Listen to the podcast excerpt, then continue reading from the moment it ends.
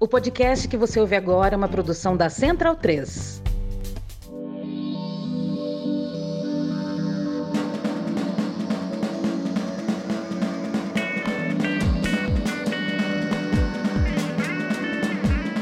Sejam bem-vindos e bem-vindos a mais uma edição do Budejo.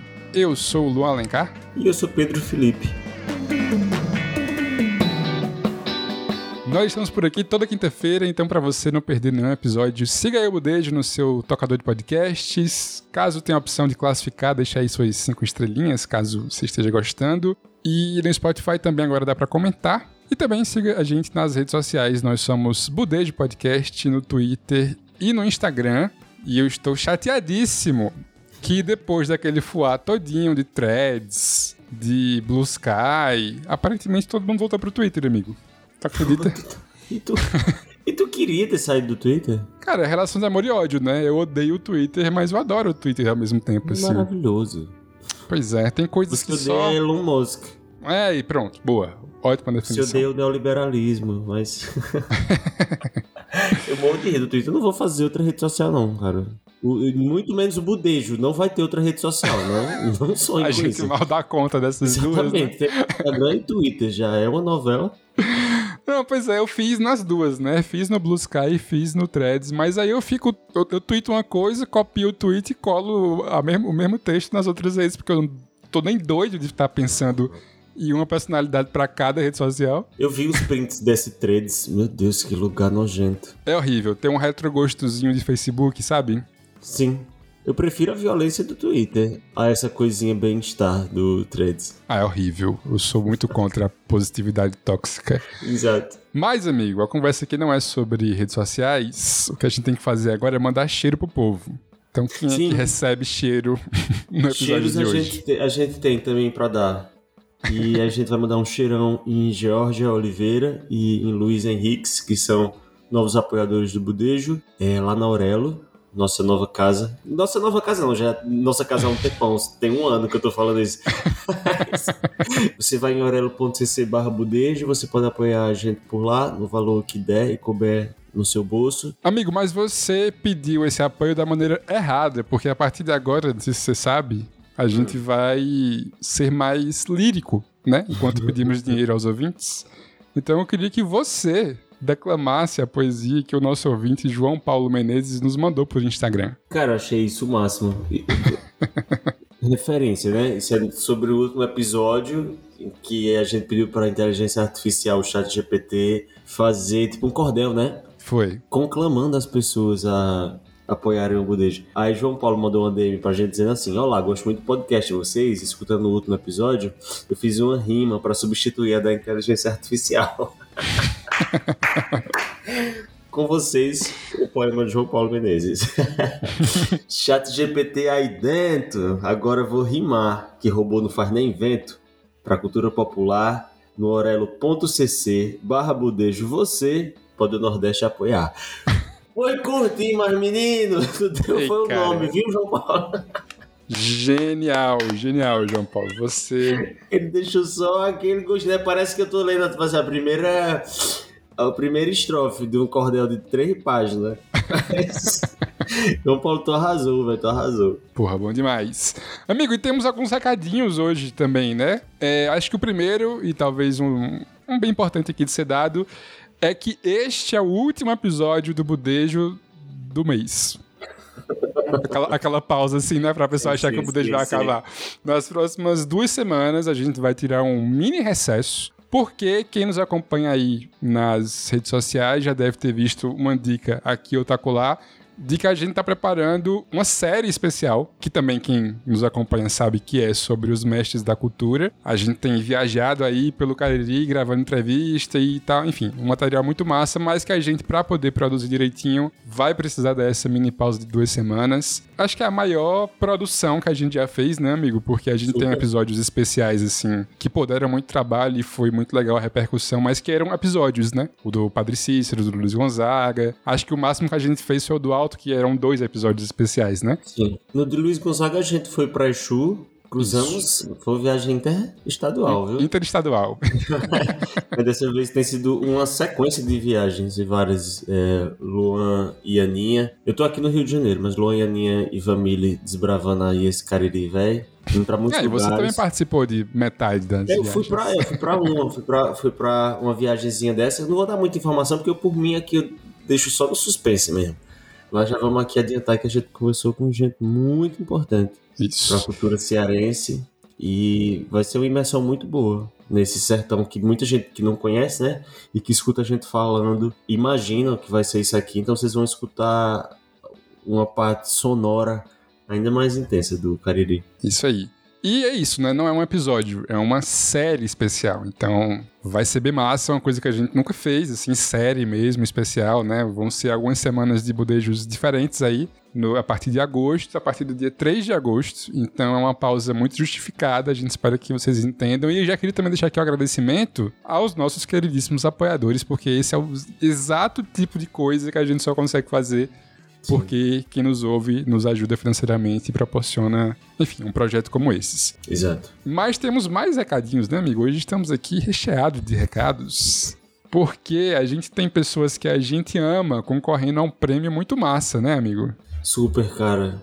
Eu achei, eu achei a coisa mais chique do mundo. A gente Do tem mundo. amigas, irmãs e mulheres concorrendo no Não obstante, mulheres. Não obstante mulheres, concorrendo na 17 edição do Troféu Mulher Imprensa. E tem três finalistas, na verdade, contando com um grupo inteiro, é, concorrendo entre as categorias. Primeira delas eu vou citar as Cunhãs. Elas estão concorrendo na categoria Programa de podcast de jornalismo. e, cara, assim, entre, entre outros programas que são chiquérrimos e elas não ficam atrás. Então, assim, é uma felicidade imensa ver as Cunhãs eh, sendo reconhecidas como um veículo que pauta o jornalismo nacional e pauta com toda força. Vocês vão lá, Troféu Mulher Imprensa, procurei no Google. O link vai estar na descrição aqui do episódio para você votar lá nas cunhãs. Para votar tem que fazer um mini cadastro, só botar nome, e-mail, profissão, cidade, estado, assim, você faz isso em 15 segundos e depois você confirma seu voto no seu e-mail. Então eu acho que é um voto por e-mail, né, amigo? E como tu falou, cara, as cunhãs estão concorrendo simplesmente com o café da manhã, o crime e castigo da Piauí, da Uhum. Novelo, o assunto da Globo Nossa, e a rádio Sumaoma, que é da Sumaoma Jornalismo.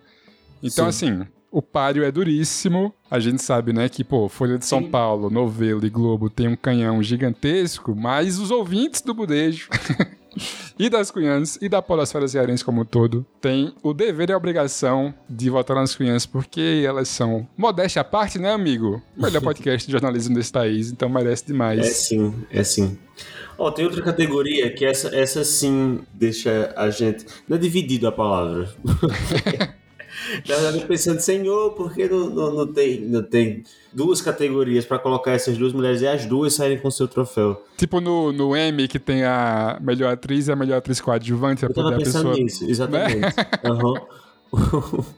Ou um empate, como já aconteceu no Oscar. Isso, exato.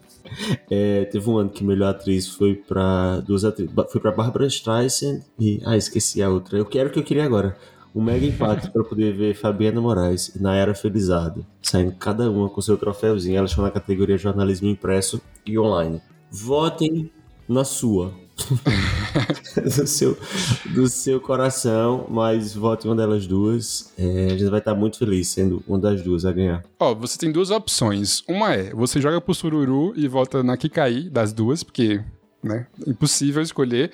Ou você cria dois e-mails e volta, volta duas vezes, um em cada uma. Exatamente, a gente não sabe nem se é certo fazer isso, mas a gente tá Talvez não seja, né? Sugerindo. Talvez seja...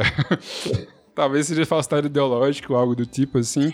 Exato. Mas ninguém vai saber e é por uma causa muito boa. Muito. Aos olhos do Padre Cícero, isso aqui é bem. Ia dizer aos olhos de Deus, mas eu vou pegar um Deus mais regional.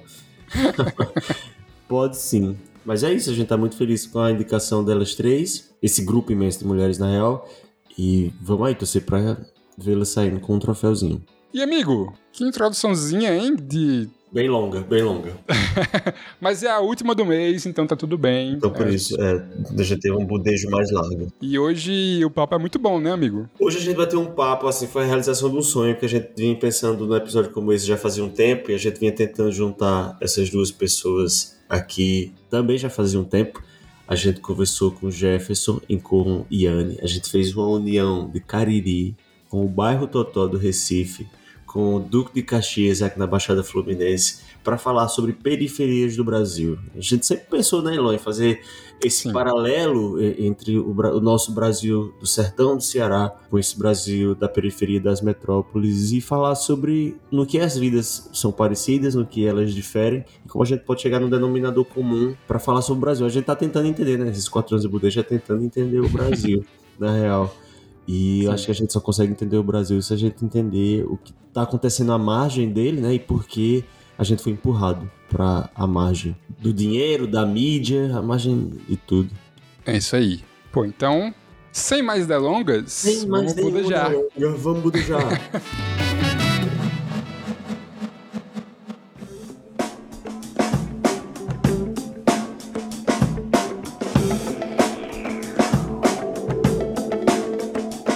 Iane Mendes, seja muito bem-vindo ao Budejo. Dali, galera. Feliz de estar aqui, viu? Iane, como é a sua primeira vez aqui com a gente, a gente tem esse costume de pedir para a convidada dar a sua carteirada e se apresentar aí para os nossos ouvintes que por acaso não lhe conheçam. Então, eu sou Iane Meire, né? Tô falando aqui de Recife, né? Sou da favela do Totó, né? Hoje construo comunicação e cinema de periferia. Sou coordenadora da Rede Tumulto, uma rede que trabalha com articulação, com produção de conteúdo e com formação, principalmente para adolescentes, jovens e mulheres de comunidade. E é isso. Trabalho também como oficineira, também hoje também como assessora, né, em alguns projetos. E é isso. Estamos aqui no corre. Pô, que massa, mulher.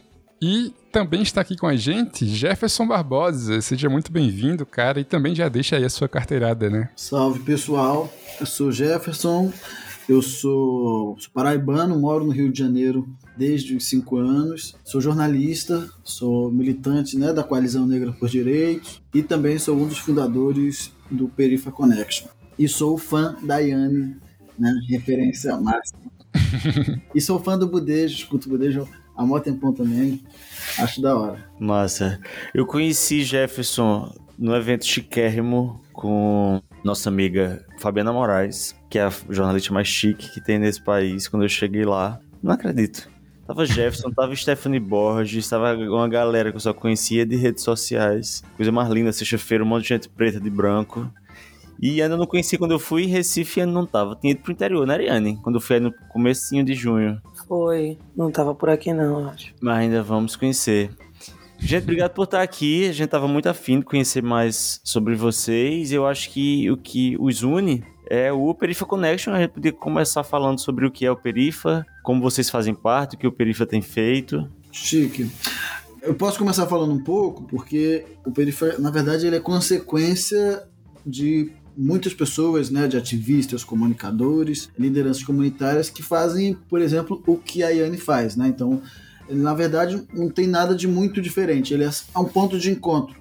Então, eu já tinha uma, uma história com a, com a comunicação comunitária, os outros integrantes, o Raul, Wesley, Salvino, Tux, já tinham outras frentes de militância, uns mais ligados com a educação, outros mais ligados com a questão é, da segurança pública, e aí a gente passou a, a, a, ter no Periva esse lugar de, de atuação conjunta, né, de atuação coletiva, e com o tempo a gente né, se ampliou, se espalhou para essa rede nacional, entendendo que o que a gente estava fazendo aqui no Rio de Janeiro, que era conectar a Baixada Fluminense com o Complexo do Alemão, enfim, com outras favelas da capitais, fazia sentido é, no âmbito nacional, isso em 2019. É, eu queria complementar um pouco, né? Acho que a, a minha visão do, do que é o Perifa parte muito disso que o Jeff falou, né? Acho que a possibilidade de troca também, que o Perifa consegue ser meio que um elo entre grupos e ativistas,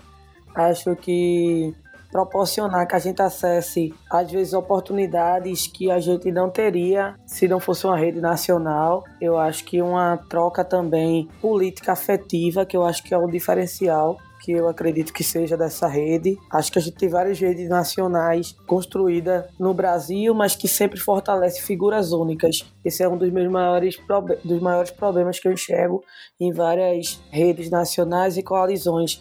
E aí eu acho que o Perífero veio com a proposta de, obviamente, ter figuras que são mais marcadas, assim, né, por essas questões de ser coordenação, diretorias e tal, mas eu acho que oportuniza também que a gente consiga dividir um pouco desse protagonismo que vem junto com a oportunidade, não é só ter visibilidade, mas transformar a visibilidade em algo que a gente consegue concretizar dentro do nosso território. Já conhecia a Jeff também e já admirava muito assim o score dele e aí depois a gente ficou bem mais próximo juntando, né, a partir do Perifa Conexo também, onde a Rede Tumulto, que é o coletivo que eu coordeno, faz parte também dessa grande rede, sabe? Quando eu falo de construção política afetiva é porque eu acho que não existe isso de trazer um tema que seja pessoal e não é um grupo que negativa esse tema particular, sabe? É entender que aqui entrou água aqui na minha comunidade, então não tem como numa reunião que é sobre outro tema eu não trazer isso, sabe? E não trazer que eu estou mal e não simplesmente trazer números e dados, sabe? Então acho que o Perifa hoje a gente consegue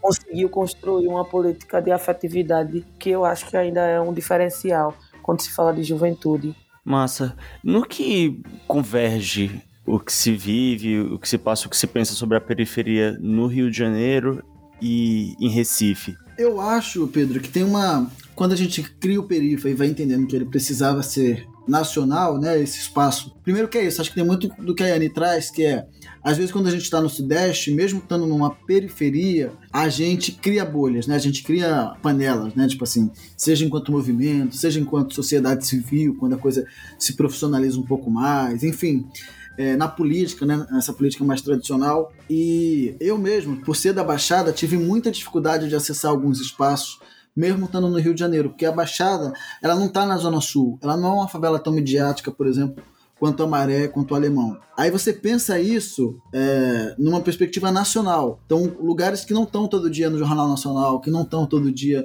nos principais meios de comunicação, que não são as grandes. Enfim, eu acho que tem, tem espaços de, de, de, tomada de decisão que são muito sobre isso. E quando o Perifa surge, a gente, a gente cria um, um, lema que era disputar a narrativa sobre as periferias. É, e hoje em dia, essa palavra narrativa está muito batida. Mas ele surge porque é, é, até engraçado porque quando a gente foi escolher o nome, quando eu, tive ideia do nome, era, era, uma, era uma zoeira. Eu não achava que ia virar uma, organi uma organização, uma coisa com vários projetos e tal. Eu achava que ia ser uma coluna, é, que no primeiro momento surgiu por conta da tragédia do assassinato do Pedro Gonzaga no Extra. É, que a gente mandou para a Carta Capital, enfim, isso se tornou uma coluna recorrente. Mas eu achava que ia ser um espaço para jovens é, de periferias do Brasil inteiro falar sobre questões que fossem importantes para eles, num espaço onde a gente praticamente não existia né, né, nessa mídia mais. É, mesmo sendo a carta capital. E tinha a ver por quê? Tinha um, o, o, Manhattan Connection, que era uma coisa de direita, da Globo News, um monte de homem velho branco, é, em Nova York. E eu lembro que na época, pouco antes da gente ter criado o Perifa, surgiu o Havana Connection, que era um programa do UOL com Leonardo Sakamoto, com John Willis, enfim. Só que também não dava conta das nossas questões, né? Mesmo sendo um programa mais de esquerda e tal. É, e aí a gente criou o Perifa Connection, ficou o nome da coluna, ficou o nome, virou o nome da organização, mas tem muito a ver com isso, com trazer juventudes que estão no, no, contexto urbano, no contexto rural, os quilombolas, os, os ribeirinhos, os beiradeiros, enfim, todas as tudo que não está na centralidade do poder, tudo que não está na centralidade da mídia, para a gente é periferia. Então, acho que isso que a Yane traz da questão afetiva, eu acho que é isso. A periferia é um lugar que diz diretamente respeito sobre a nossa humanidade, sobre a nossa identidade.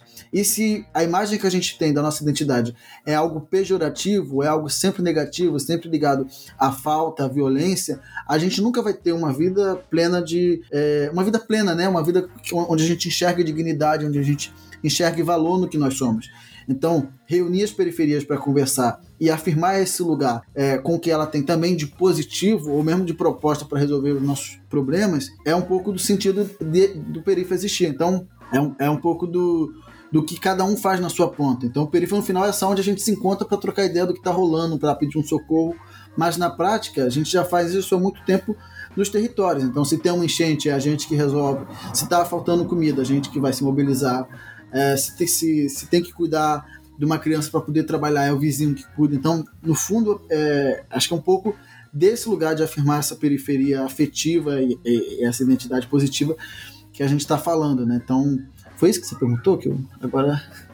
Super, exatamente isso. E eu acho que nesse ponto a, a periferia do Totó consegue olhar para Duque de Caxias e se ver. Mas em algum momento tu, tu, notou diferenças de não estar falando da mesma favela, da mesma periferia ou da, do mesmo Brasil? Eu acho que dentro do próprio Nordeste, né, trazendo a realidade de Recife, eu vejo que é completamente diferente, por mais que a gente entrelace em vários problemas, né, assim, questões sociais, mas eu digo que se eu for pro Recife mesmo, tipo, quem mora numa palafita tem uma vivência completamente de periferia de quem mora no morro, de outra pessoa que mora no morro tem uma visão completamente diferente de quem mora de frente a um canal, né? Então eu costumo dizer que cada território ela tem coisas muito particulares, né? Que às vezes as pessoas querem colocar numa caixa. E eu acho que isso é o maior problema que a gente cai assim, de falta de espaço para a gente falar sobre essas diferenças, sabe? Que o território traz para a gente.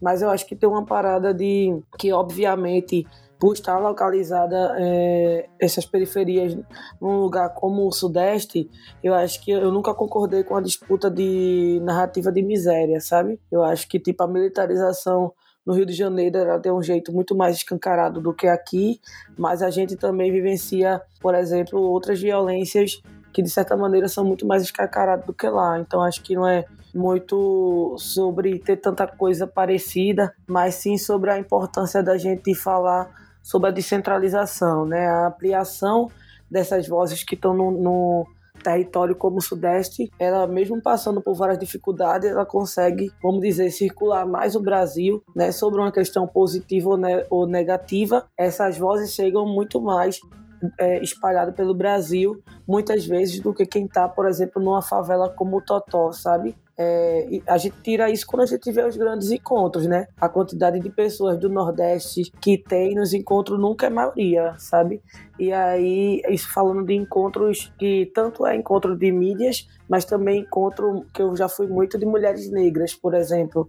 E aqui no Nordeste a gente tem é, inúmeras lideranças negras, né? E principalmente mulheres.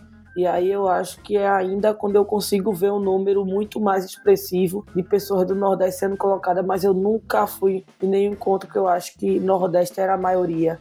E aí eu acho que isso é muito demarcado, né, por essa questão da geografia, né, e das possibilidades de o que é olhar esse Brasil, né? Vejo muita vaga de emprego que quando a gente vai ver é, oportunidades que, por exemplo, a gente poderia fazer de home office ou poderia implantar é, atividades territoriais aqui, cada um no seu território, falando de Nordeste, mas quando a gente vai ver, a gente tem que se mudar para Rio São Paulo. É muito difícil resistir, não estando nesses dois eixos, a trabalhar principalmente quando a gente está falando de comunicação. Super. Massa, e, e, a gente chamou vocês para aqui justamente por esse, essa vontade de falar sobre a descentralização e a gente o Budejo existe há quatro anos e a gente tem falado muito isso. Eu volto já para esse tópico, mas eu gosto de uma fala de Jefferson em um dos vídeos de apresentação do Perifa, que ele disse que do de Caxias é um retrato 3x4 do Brasil. E a gente sempre fala do Cariri, a gente diz que o, o olho que vê daqui do Cariri vê um Brasil bem diferente do Sudeste, do Centro-Oeste, como o todo, principalmente da, do que é o centro. É, aí eu queria que a gente aproveitasse e falasse sobre os nossos lugares aqui, cada um. Começando por Jefferson, que falou que Duque de Caxias é um retrato 3x4 do Brasil. Amigo, fala pra gente por que tu acha que Duque de Caxias fala um pouco do Brasil e que Brasil é esse, que é Duque de Caxias? Então, eu falo, eu falo isso porque o Rio de Janeiro e as periferias do Rio de Janeiro são lugares muito feitos de gente do Brasil inteiro. Então tem gente do Nordeste, tem gente do Norte, e às vezes isso é assumido até como apelido. Então, o nome do cara é Maranhão, o nome do outro é, é, é Pará, enfim. E isso vai virando o nome das pessoas e, de certa forma, tem até uma confusão. Minha mãe, enfim, meus parentes todos. É, eu também sou nessa, na Paraíba, né, em Cacimba de Dentro, mas todos meus parentes que vêm do Nordeste, que vêm da Paraíba principalmente, falam: ah, não, porque quando a gente veio do Norte, quando a gente veio, veio do Norte. Então, essa ideia de, de, de Norte como um lugar comum e não necessariamente como o IBGE organiza ou como é uma divisão de Norte e Nordeste, que são duas regiões com muitas distinções em si. Então eu digo que, que o Brasil, que Caxias, que a Baixada, é um retrato 3x4 do, do Brasil, por conta disso, por ter gente de todo canto e por você ter as desigualdades que você tem é, reproduzidas aqui. Então, por exemplo, Caxias é uma cidade muito pobre, assim, é, economicamente, se você for olhar o índice de desenvolvimento humano, né? Se fosse pelo PIB, não, não seria, não deveria ser. Mas tem gente que se acha rico, só que na verdade são pessoas de classe média que estão isoladas ali nas suas ilhas, nas suas, né, nos seus condomínios, mas no fundo é todo mundo pobre, todo mundo dispõe da mesma estrutura de, de saneamento básico, da mesma estrutura de transporte público, se for utilizar. Então as pessoas criam meios de escapar disso, utilizando, sei lá, transporte por aplicativo, utilizando, estudando numa escola particular, mas no fundo todo mundo vai levar ao mesmo tempo se tiver que chegar na Gávea, todo mundo vai ter que lidar com questões muito parecidas ali em algum momento. O que não nega o privilégio e as condições, melhor, por exemplo, de quem mora mais perto do centro, ou, por exemplo, onde mora a maioria da galera dos políticos e tal. Mas era, era um pouco nesse sentido, de ser esse retrato 3x4 nesse recorte, né? Porque se você for ampliar o Brasil, tem um monte de Brasil dentro dele. Super, super. Iane, e o Totó? Conta pra gente o que é o Totó e que Brasil é esse que tu tem visto daí e o Brasil que tu vê aí. Então, eu costumo dizer, eu vou trazer de um lado bem pessoal e expandindo depois. Mas eu digo que o Totó, ele é além de ser a minha escola, assim, eu não posso querer uma coisa para o Brasil se eu não penso primeiro em uma coisa para minha rua, sabe? Eu não posso dizer que estou preocupada com a Amazônia se primeiro eu não me preocupo com o Totó, por exemplo. Então acho que o Totó é a verdadeira escola, assim, de que diz assim o que é que eu tenho que ser e o que é que eu sou, sabe? E aí, para sair um pouco dessas metáforas piscianas, eu diria também que acho que é um, um dos bairros, né? Porque hoje eu digo que esse trabalho como articuladora me possibilitou hoje ser um resultado de várias favelas assim, ainda bem, sabe? O Totó é o lugar que eu, meu território político, mas eu tenho construções com diversas favelas aqui em Recife que acho que a gente escuta de perto assim essa história das avaliações. Eu digo que todo final de semana eu, eu escuto uma leitura de costura política feita pelas minhas vizinhas tá ligado? E tipo, uma construtora que é muito mais real às vezes do que se a gente for escutar grandes pensadores falar, sabe? Então acredito que é, as comunidades em si, né, elas dão uma parada que, com todos os enfrentamentos que as favelas têm, elas dão uma expertise de sobrevivência do caralho, assim, sabe? Pra gente enfrentar outras coisas, assim. É, eu, quando eu, eu, vejo alguns enfrentamentos em espaços que aí a gente abre a boca, né? O sotaque é diferente e a gente passa por diversas outras situações, para além do racismo, em alguns espaços. E aí eu lembro que, tipo, pô, a favela prepara você para enfrentar lugares desconfortáveis, sabe? Acho que o que a gente estranha é quando a gente tá num lugar de conforto. Os poucos lugares que a gente encontra de conforto. Então eu acho que o Totó é essa escola mesmo, assim, sabe? E eu acho que toda, toda a comunidade, assim, dá uma lente de aumento para a gente ver o que é o Brasil, sabe? Foi quando tá todo mundo tendo, por exemplo, uma esquerda, fe... uma esquerda bem festiva, porque, óbvio, né, a gente tirou Bolsonaro do poder, mas na minha comunidade a galera tá achando o processo ainda lento as pessoas que a gente conseguiu virar voto, as pessoas que ajudou a virar o voto do, da sua família, estão achando esse processo lento.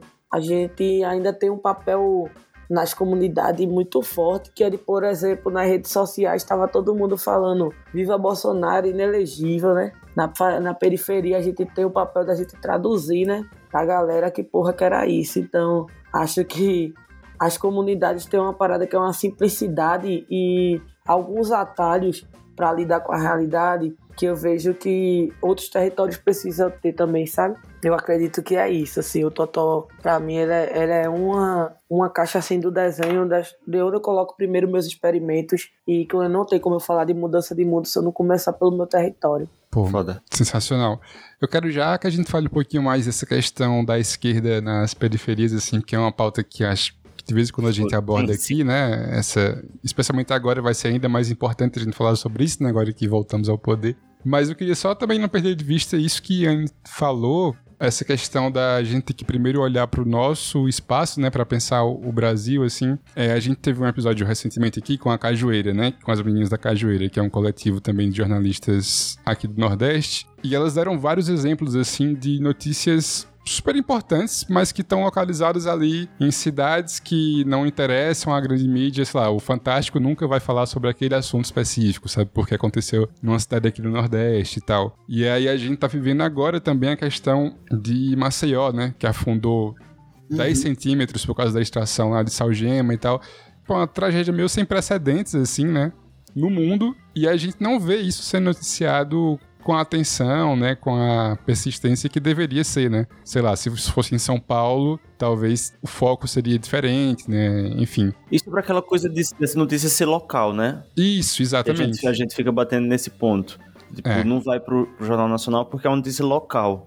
Mas a Zona Sul também é um local. Exatamente. É, se fosse o bairro de Botafogo afundando, certamente todo dia isso seria noticiado até uma solução ser pensada, né? Exato. Isso, exatamente. Eu queria ouvir de vocês, assim, quais os desafios que vocês encontram nessa questão, sabe? De, de vocês trazerem a realidade de vocês e como é que isso vai comunicar, como é que isso vai interessar as pessoas que não estão, né, no mesmo bairro que vocês estão, mas que aquilo, obviamente, interessa a todo mundo, né? Eu acho, assim, tem uma, tem uma, uma, uma coisa que eu não falei também, que tem um pouco de sentido em coisas como o Perifa, como a Coalizão, que é muitas organizações, inclusive organizações que eu faço parte, tem uma dificuldade, é, primeiro, de ser visto, né? Então, de existir em diversos espaços. Seja o reconhecimento da mídia hegemônica, seja da academia, seja de, por exemplo, de financiadores. O único re reconhecimento que a gente tem, que é muito importante, talvez seja mais importante, mas ele sozinho às vezes não basta, é o reconhecimento do território, da comunidade que a gente está, né, que a gente faz parte. Mas, por exemplo, se você for olhar, e aí falando de movimento de organizações é, de mídia independente no Brasil. Se você for olhar as organizações que financiam esse tipo de coisa, sejam empresas, sejam institutos, enfim, o que for, a maioria está concentrada no Rio e São Paulo. Então, o primeiro exercício é você compartilhar é, dessa rede, para além da troca, para além da visibilidade, você também compartilhar dessas estratégias. Como é que você se alia com alguém que tem um acesso para você também conseguir acessar. Que eu acho que isso tem a ver um pouco com criar estratégias para driblar uma estrutura que não é feita para a gente. Então essa estrutura muito muito da zona sul, muito do sudeste, muito branca, né? Muito de gente branca de classe média. Então acho que isso primeiro é uma essa é uma primeira questão. Uma segunda que você falou lá atrás das coisas do local, assim, tem muita gente que está fazendo, é, resolvendo questões em cidades de Pernambuco, por exemplo, onde Iane está, né, em Recife, que está fazendo uma coisa que poderia resolver um problema do Brasil inteiro. Ou, por exemplo, pensando o Brasil. Por exemplo, o, o, Pedro falou da Fabi, né, da Fabiana Moraes.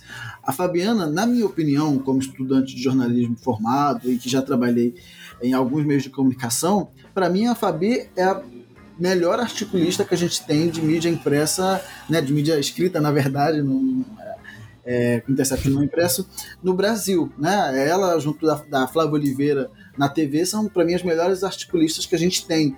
É, e a Fabi Sim. não fala só de Pernambuco, não fala só de Nordeste. Ela traz muito esses lugares a partir de contato e de questões que ela julga importantes, mas ela fala de Brasil, ela fala de América Latina, ela fala de questões que importam a todo mundo. Então eu acho que esse lugar é um lugar que querem muito é, sempre reservar. Então periferia vai falar de periferia, preto vai falar de preto.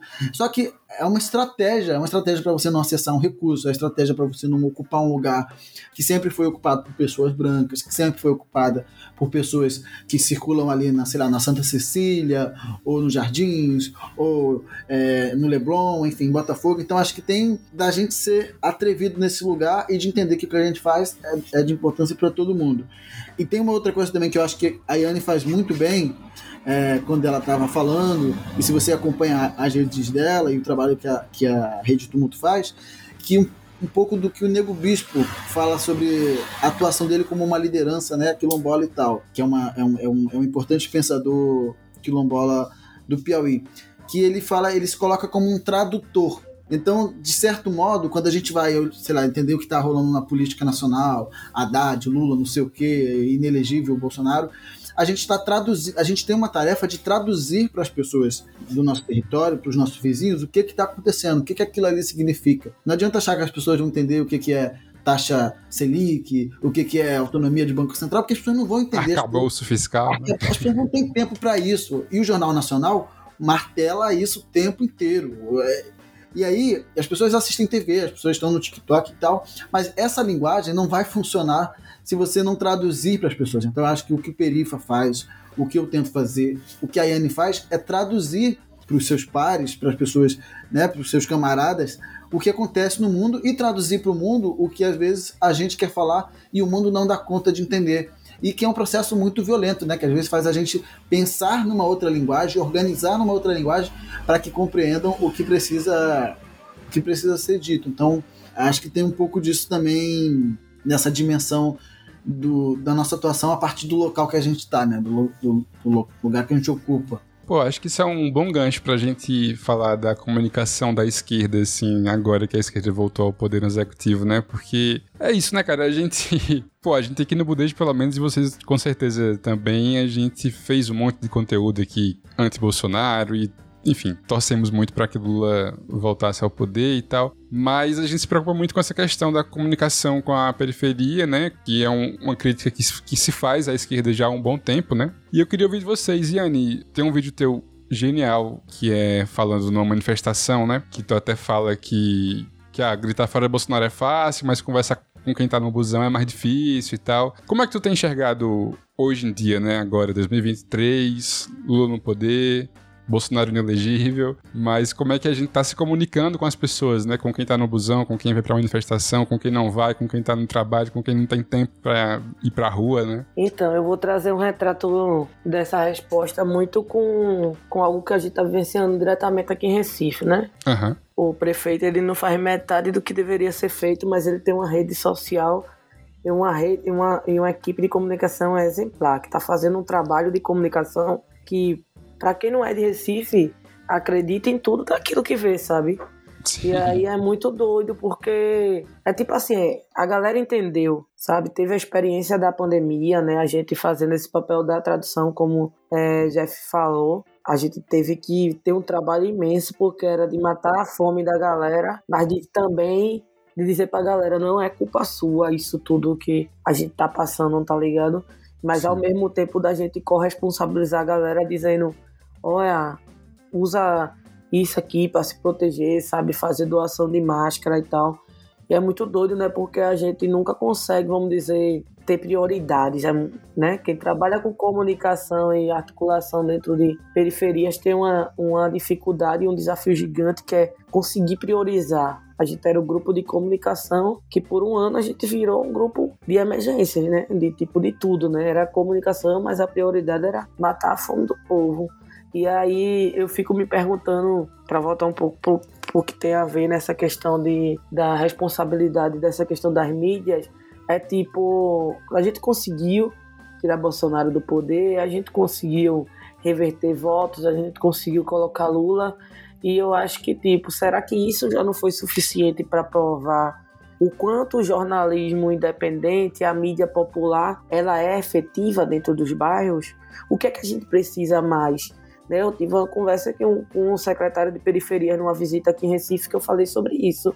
Mapeamento, mapeamento a gente tem um monte. E vocês não têm mapeado, porque como que vocês chegavam na gente é, e conseguiam se criar várias redes para fazer materiais, para a gente conseguir eleger Lula e tipo, é, o governo não sabe quem são essas pessoas, eu não acredito nisso. Eu não acredito nisso, sabe? Tem muitos de nós que hoje faz, né, as visitas às grandes secretarias, ao grande ministério, e não é possível que a gente vá de novo no primeiro ano, em vez de pensar como que a gente, por exemplo, potencializa essas mídias, a gente vai dizer que está fazendo mapeamento de novo, sabe? Eu acho que tem uma grande dificuldade da, da galera entender que quando a gente fala de comunicação popular e de jornalismo comunitário, a gente não está falando de nenhuma coisa que é gratuita, né? Vocês falaram sobre o estúdio aí de vocês, a gente está aqui, sabe o quanto materiais de edição, né, equipamentos custa, o quanto a gente. um livro para a gente ler, para a gente distribuir conhecimento para a galera quanto que é um livro.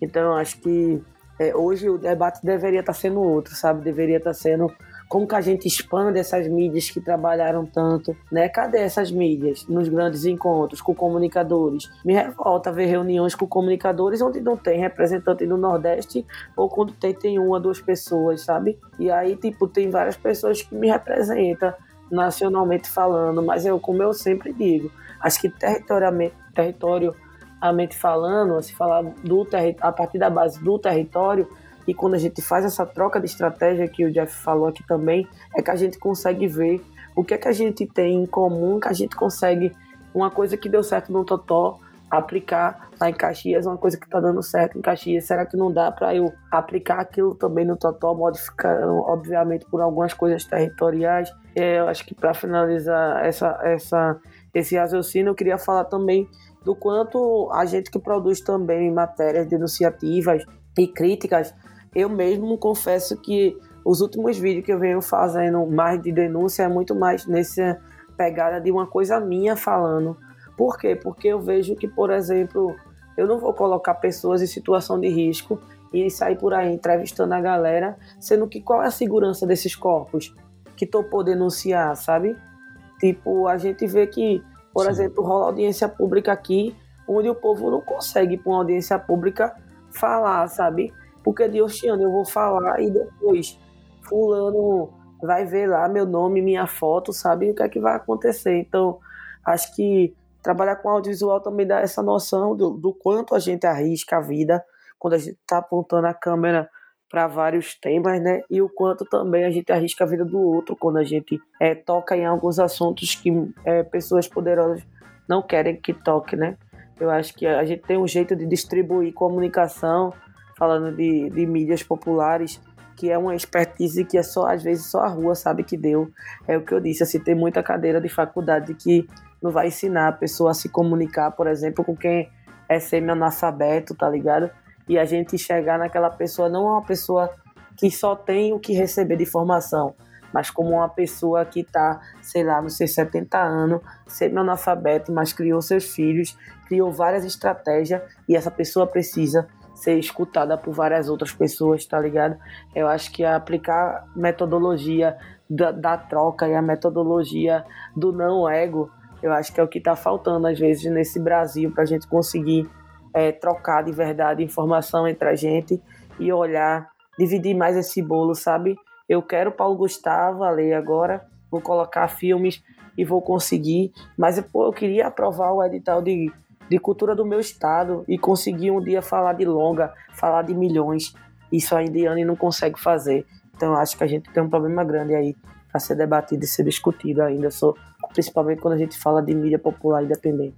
E isso que, que a Anne fala, acho que acaba muitas vezes essa hegemonia do Sudeste, né? Essa hegemonia que está colocada até nos movimentos sociais, assim, se você acho que isso enfraquece muito a qualidade do que a gente tem. Então, quando se você olhar para a mídia independente, você olhar só para o Sudeste, vai ter coisas legais.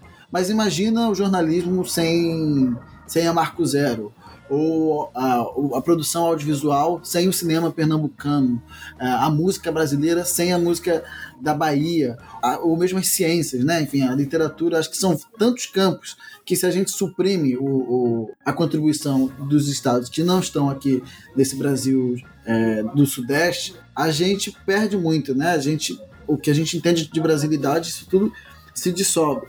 E eu acho que isso tem um pouco a ver com a, com a ideia de hegemonia, porque se você olha os movimentos sociais, por exemplo, as direções, e aí tem, tem um pouco a ver com a política e com o momento que a gente está vivendo, as direções é um monte de homem velho branco.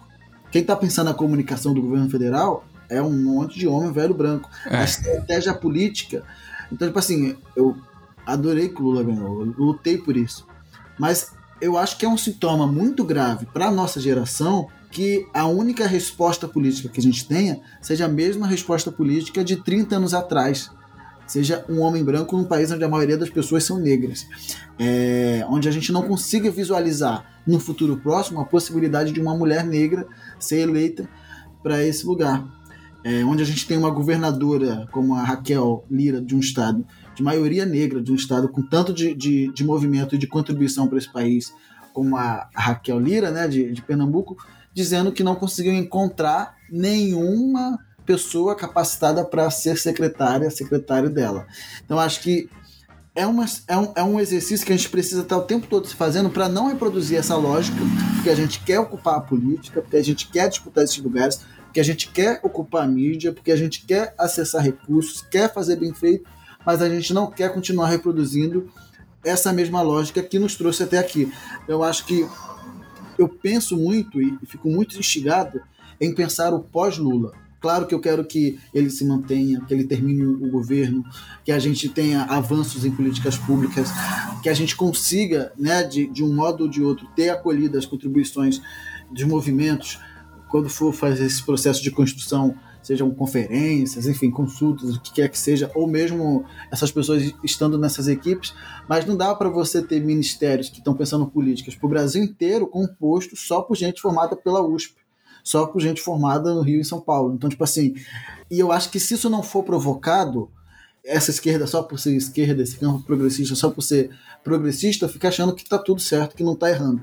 Então eu acho que é importante que isso seja falado, inclusive pelas pessoas que estão no Sudeste, inclusive, na verdade, principalmente pelas pessoas que estão no Sudeste e que estão ocupando esses lugares já desde então. Senão a gente meio que legitima falas como a da Raquel Lira, sabe? Então, acho que é isso. É um governo que pensa live para fazer 8, 8 horas da manhã, quando as pessoas estão trabalhando, né? é num formato que nem a TV Globo utiliza mais. Então, acho que tem tem um exercício muito grande e eu tenho a impressão, é, concordando muito com, com o que a Anne colocou, que a gente não aprendeu nada sabe? A gente não. É. A gente que eu digo, o campo progressista brasileiro, a gente não aprendeu nada com o bolsonarismo, com é, a pandemia, com essa beira de, de, de, de, precipício que a gente viveu ultimamente, onde todo mundo só queria qualquer mediocridade para poder se agarrar ali e chamar de esperança. É, e que bom que a gente conseguiu retomar o fôlego, mas é preciso que a gente não perca a crítica, que a gente não se conforme com o que a gente tem. O que a gente tem não é suficiente, nunca foi. E se a gente não tiver isso em mente, a gente vai chegar daqui a pouco e vai ter um monte de pessoas é, é, não se sentindo representadas como elas já não estão por essa política. Acho que isso tem, tem muito a ver, né? As pessoas, muita gente não ter ido votar, é, enfim, todas as questões que a gente pode, pode tentar aprofundar, mas acho que é muito desse momento que a gente está que a gente está vivendo. Eu gostei do que tu falou, Jefferson, sobre a gente querer pensar o, o, o pós-Lula, porque, enfim, nesse momento agora eu tô pé da vida porque ele colocou um homem branco no STF e eu fiquei muito puto, eu fiquei assim, indignado no nível dos cara, eu não acredito que ele vai fazer isso, porque não faz o menor sentido. Não só um homem branco, né? Um advogado dele. O advogado dele, é. Isso foi foda. Aquela imagem subindo a rampa ficou linda, uma mulher negra colocou a faixa nele, mas por que, que não foi uma mulher negra uma indicada para a vaga no STF? Porque não foi uma mulher, porque não foi um homem negro, mas principalmente porque não foi uma mulher negra. Enfim, já estamos vivendo agora esse momento do, do não foi nesse Brasil que eu me inscrevi. Eu tava com uma utopia diferente, né? Mas o, o vídeo, Lua falou por cima, tem esse vídeo, tá no perfil de Anne. Até esse episódio sair, vai dar um jeito aqui de pensar como é que ele pode estar em destaque para quem ouvir esse episódio ver, porque é um vídeo que vale muito a pena. Mas é um vídeo muito massa que Ian postou no tempo da, das eleições, né, Ian, do ano passado. E disse coisas maravilhosas. O que eu achei mais sensacional foi, tipo, elas assim, eu pensei, eu pensei enquanto eu tava na manifestação que eu poderia estar naquele ônibus ali, são aquelas pessoas trabalhadoras, eu não poderia nem ter tido a oportunidade de estar aqui. E tem gente que realmente não tem, porque agora tá trabalhando. E já estamos aqui seis meses, exatamente seis meses depois de Lula ter assumido. Como tu se sente, Anne? O que mudou? o que continuou tão igual que faz raiva? Eu diria, né, que é, não dá pra gente negar que mudou a oportunidade de se dialogar, né? A oportunidade sim, sim. de se dialogar sobre alguns temas, né? Eu acho que aqui a gente teve a visita, por exemplo, do Ministério da Igualdade Racial, que com seus erros e acertos, mas teve um diálogo aqui, onde a gente tem a oportunidade hoje de dizer, é, eu mesmo dei feedback para a galera falando que o que eu achei que poderia melhorar e qual era a expectativa do movimento aqui. Eu acho que essa possibilidade de da gente se falar, né, sobre, por exemplo, uma política de defesa das pessoas LGBTQIA+, é uma coisa que era impossível também, obviamente, no governo anterior. Acho que sem pensar perspectiva foi algo que retornou a partir do momento que Lula entra. Só que eu acho que isso tem muito a ver com o sentimento das pessoas do que necessariamente com a atitude do governo. E aí o que eu acho que o governo tem que fazer é responder essa esperança que brotou de novo nas pessoas. E aí eu acho que não dá para ser a longo prazo isso, né? Porque a gente tem aí uma população que eu, ah, eu vejo todo mundo comemorando o preço do frango baixando, sabe? E tipo marcando Lula, sabe? Só que eu disse, poxa, mas quando que a gente vai conseguir entender que tipo 10 reais tá barato, o frango 10 reais. 10 reais às vezes é só a passagem do estudante, pô. Quando é que a gente vai conseguir ampliar o debate e sair da história de que ou tudo tá uma merda ou tudo tá muito bom? Quando que a gente vai conseguir fazer uma leitura um pouco mais crítica, sabe? E aí eu acho que aí é, é a gente te, tá, tá correndo muito esse risco, né? Quatro anos pode parecer que demora, mas passa muito rápido e as pessoas querem planos emergenciais, né? Não é possível que não se tenha plano emergencial. Vamos fazer um, uma, um projeto político que, obviamente, algumas questões mais burocráticas não tem como ele entrou no poder e esse ano mesmo sair, mas tem muita coisa aí que não é possível que não já dê para ir fazendo, né? E outra coisa é que a gente não pode medir a régua desse governo pelo governo Bolsonaro. E tá o tempo todo escutando, por exemplo, de várias representações da esquerda aqui ainda do Estado dizer que, tipo, ah, mas não tem como comparar. Claro que não tem como comparar, mas eu acho que a gente não tem que fazer essa medição da régua por aí, né? Queria só falar que a Rede Tumulto né, faz é, a formação política com adolescente, com jovem, não só porque a gente acha é, importante a gente distribuir o que a gente tem de saber, mas porque a gente entende que até hoje a gente ainda tem uma expectativa de vida, infelizmente, jovem preto, muito pouca. É, e aí a gente tem que deixar esse legado aí para as outras pessoas, né? Por isso que a gente trabalha com essa questão de dividir a responsabilidade. Mas metodologias que foram criadas ao longo, por exemplo, desses anos todos na rua, né? Eu queria muito que fosse mais validada, sabe? Eu queria muito que pessoas como, por exemplo, é, minha amiga aí do Cariri, não podia não falar dela nesse podcast, que é Maria Rayane, ela que está estudando é mestrando, é, para ser mestra e tal, do bagulho de sociologia, e eu escutei ela falar esse final de semana, uma hora assim, quando a gente tomava uma cerveja, e eu disse, pô, como é que ela não está sendo escutada por essas grandes lideranças do governo, sabe? Por que, que a gente só tem as mesmas figuras às vezes? Vamos, vamos fazer revezamento, galera. Tipo, a mesma galera toda vez, mas foi uma escuta linda. A mesma galera, tipo, acho que a gente precisa trocar esses nomes, precisa trocar essas figuras para que a gente chegue num outro lugar de Brasil. Até porque eu acho uma hipocrisia é, o Brasil só falar de Lula, mas não esquecer que Lula é nordestino, que Lula é um homem não acadêmico e que eu, Iane, enquanto educadora social, estou perdendo vários Lula para o tráfico várias possibilidades de Lula que eu vejo no meu menino, eu estou perdendo para o tráfico.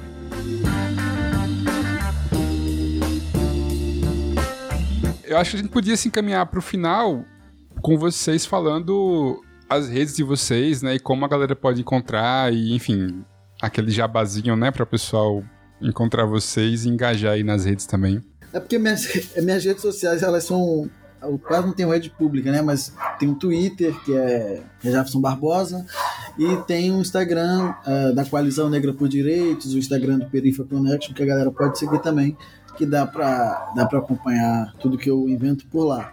E tem a coluna do Perifa na, na, na Folha de São Paulo também, que vocês podem acompanhar ah, toda semana. A gente está lá com novas ideias e trazendo essa rede ampliada que a gente, que a gente trabalha. Pô, muito massa. Yane, e as tuas? A da Rede Tumulto, né? O arroba Rede Tumulto, a gente utiliza bastante o Instagram, mas tem alguns vídeos também no nosso canal do YouTube. Nesses dois meses que vai vir aí, vai vir muita produção, então vai ser bem legal. Quem tiver escutando, fica ligado nas redes, muita outros rostos assim, e de outras comunidades também. A gente fazendo uma produção de conteúdo bem massa, inclusive sobre fake news e sobre clima também nos próximos meses vai vir um, um, conteúdo focado nisso. E a minha própria rede social, né? Que é o arroba eu sou Yane, com Y. Pra galera chegar junto lá, ver também meus vídeos que estão todos lá. na minha rede social, no meu canal do YouTube também. E acho que o cinema é uma das ferramentas que eu me apresento melhor, até do que quando eu estou falando. Então é só agradecer mesmo a participação aqui. Foi muito massa esse papo, onde a gente se sente à vontade é, de falar o que a gente pensa e não fica assistindo que está sendo filtrada. Qualquer coisa que a gente vai falar, fala um pouco com medo e dizer que Jefferson ele é um dinossauro, nem parece a idade que tem, porque esse homem é um monstro da comunicação assim. E que a juventude, principalmente do Nordeste, que eu vou puxar a sardinha assim, que chegue no Perifa Connect, com que a gente precisa alavancar ainda mais jovens lideranças dos seus territórios para estar tá inflando o grupo com mais gente do Nordeste ainda. Já tem um bocado, viu? Mas aí, aí nunca demais, né? Já até a cota de Recife, a gente, a gente tá fazendo rodada, entendeu? Pra não, não fazer Belém e Recife. Era é hegemonia. Agora a gente tá falando assim, vamos ampliar, vamos Manaus, vamos Fortaleza, vamos. Acho que, acho que uma coisa que pode ser legal também, o, o, o Luan, foge um pouco da, da, do que você sugeriu, mas eu acho que tem alguma. Tem uma galera muito, muito, muito sagaz fazendo coisa espalhada pelo Brasil que vale ser acompanhada. Boa, boa. Só, só, três exemplos é, que são referência para mim e que dão sentido para muita coisa que eu faço. Além da Iane, da Rede Tumulto, né, que tem muito conteúdo, a Iane melhor ainda porque tem conteúdos diariamente, que é uma pessoa muito interessante de se acompanhar. Tem a galera da Soul Leste, que é uma galera lá de, de, de Fortaleza, é, que vale acompanhar, é uma galera que trabalha com surf, que trabalha com educação, enfim, com jo jovens das periferias de lá. Tem uma galera de, de Belém, que é a galera da Ghetto Hub, que é o Jean e uma turma que faz um trabalho lá na comunidade dos Jurunas, que é a comunidade da Gabi Amarantos, um trabalho com, com literatura, com cultura, enfim, e que permite aproximar e conhecer muito mais de um estado que para a maioria das pessoas é, não é tão visto, né? E que a COP30 né, vai ser lá, então acho que é um, um, uma questão muito importante de acompanhar. E tem a galera também da Abaré, que é uma escola de comunicação lá de Manaus. Enfim, depois a gente vê como é que passa os links e tal. E acho que acho que tem muitas questões importantes da gente seguir trocando. E que é, é, essa, é isso que vocês fazem no Budejo e que a gente faz no Perifa e que a Yane faz né, na Rede Tumulto, que a gente nunca perca isso, que é o que é mais importante, essa conversa, sabe? Esse espaço de diálogo que a gente consiga construir perspectivas de vida juntos, né? Que a gente consiga é, possibilitar isso de modo mais é, frutífero mesmo. O Nego Bispo, voltando nele, ele tem uma fala dele que ele diz que o que o Marx inventou e colocou ali no, né, o que ele disse muito antes, né, 200 anos antes, Palmares já tinha feito. Então, eu acho que é importante que a gente também retome para a gente as ideias que são nossas e não deixar que quem se apropriou, que o colonizador que veio roubou e, e registrou a patente não não seja o dono real dessa, dessas ideias. Eu acho que fazer isso, reivindicar os nossos lugares e, e a partir da conversa é fundamental para que a gente não, não, não perca o que é nosso. Pô, sensacional, cara. os links de todos esses essas redes, enfim, da, das redes de vocês e essas dicas de Jefferson também vão estar aqui na descrição do, do episódio. Então, se você se interessou, vá lá, vá mesmo e siga todo mundo. E galera, obrigado sei nem como agradecer, foi bom demais o papo. Espero que a gente faça mais rodadas aqui de papo com vocês. E é isso, um cheiro. Cheiro.